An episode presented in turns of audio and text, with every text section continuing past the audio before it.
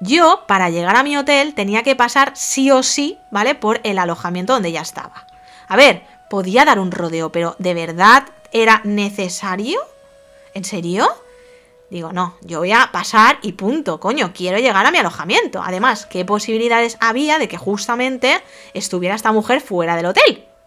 Pues mira, yo no sé cuántas posibilidades hay, porque no soy matemática y los números no se me dan muy bien, ¿vale?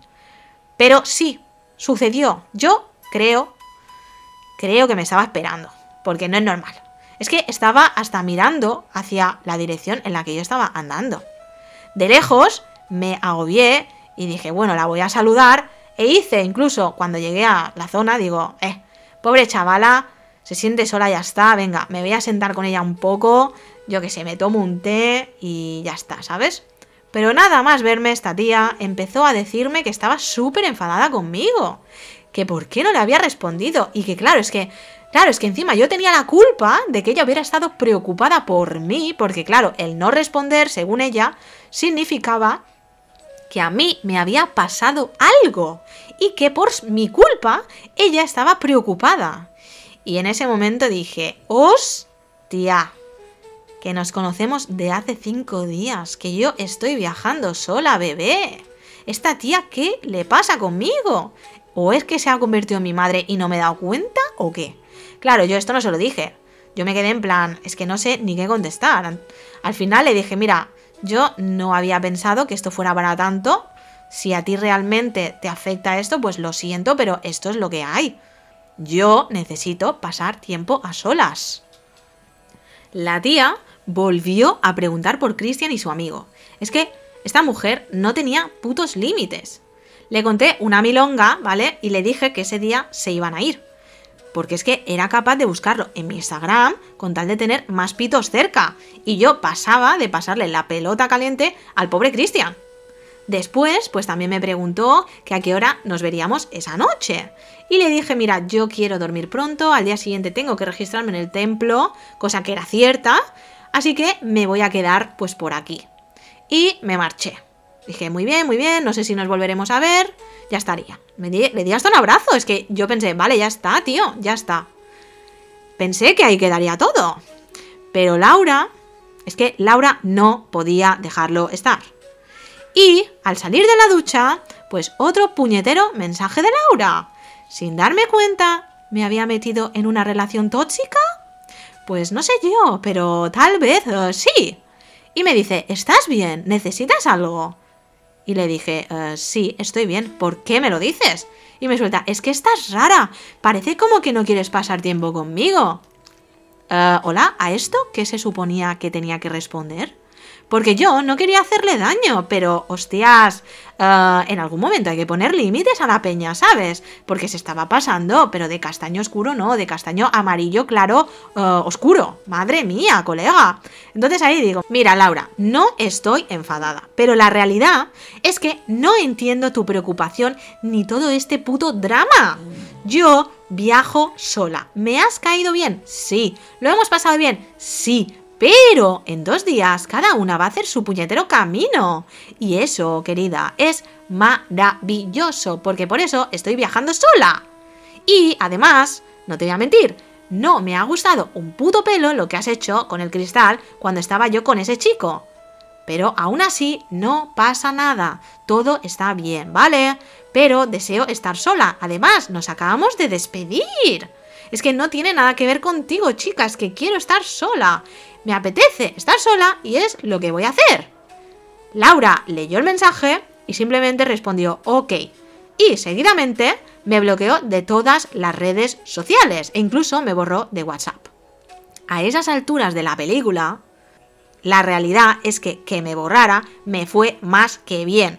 Porque, en serio, mejor a veces que la gente se enfade y te deje de tocar las bowlings, ¿ok? Porque tanto drama, en serio, ¿para qué? La experiencia con Laura también me enseñó mucho. Y es que hay que poner límites y pararle los pies a según qué personajes, tío. Y yo me sentí súper orgullosa de haberlo hecho, a pesar de que pudiera hacerle daño a ella. Porque todo, todo es parte del aprendizaje. Lo que tengo claro es que ella, al igual que yo, las dos nos cruzamos en el camino de la otra para tener esta experiencia. El aprendizaje no sería el mismo, está claro, pero la parte que a mí me toca fue muy potente, porque yo me sentí fuerte y de nuevo, de otra manera, puse límites. Y me di cuenta, mi vida la controlo yo. Al día siguiente partí hacia el templo. Tenía que ir el día antes para realizar la inscripción. Eso me tocó bastante las narices porque hacía tanta pero tanta calor.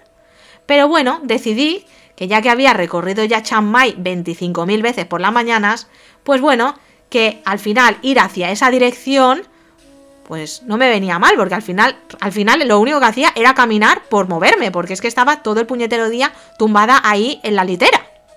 Supuestamente estaba a una hora, y digo supuestamente porque claro, es que Google Maps no contempla las calles de tierra, las piedras, los coches que no paran, o incluso las aguas residuales que dan puto asco, que tienes que ir sorteando y saltando, o los carritos de comida local que tuve también que ir esquivando, que madre mía, es que eso parecía una partida al Mario Kart.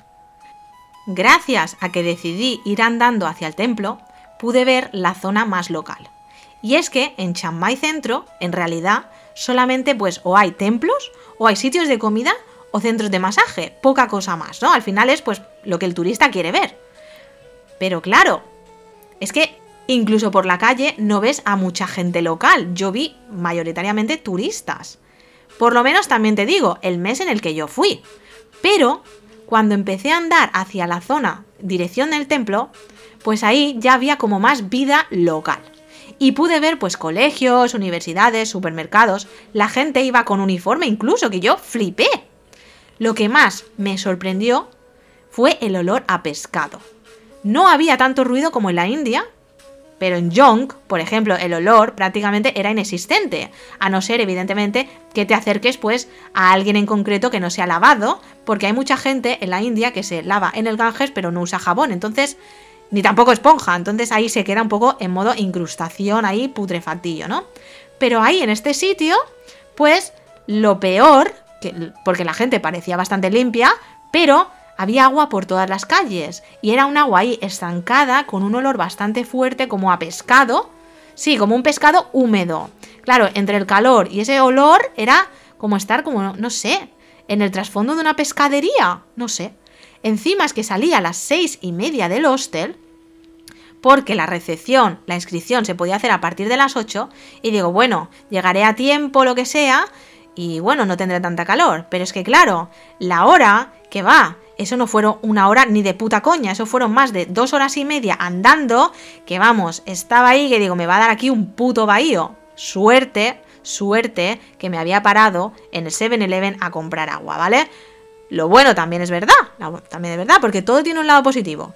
Y lo bueno de sudar tanto es que no te tienes que ir al baño, cosa complicadita en este tipo de situaciones. Eso en Asia yo lo agradecí, porque imagínate que me tenía que ir a mear ahí en este tipo de situaciones. Yo no me pillo una cistitis, se me cae la cotorra directamente, tío. Es que es así. Mm, ahí infección a tu tiplen. En fin, Después de cruzar una autopista, ¿vale? Que me indicó Google Maps, me metí como en una especie de gueto, pero dentro como de la naturaleza. Esto fue como estar en otro mundo. Hacía un segundo todo estaba lleno de ruido, de gente, y de repente todo desierto.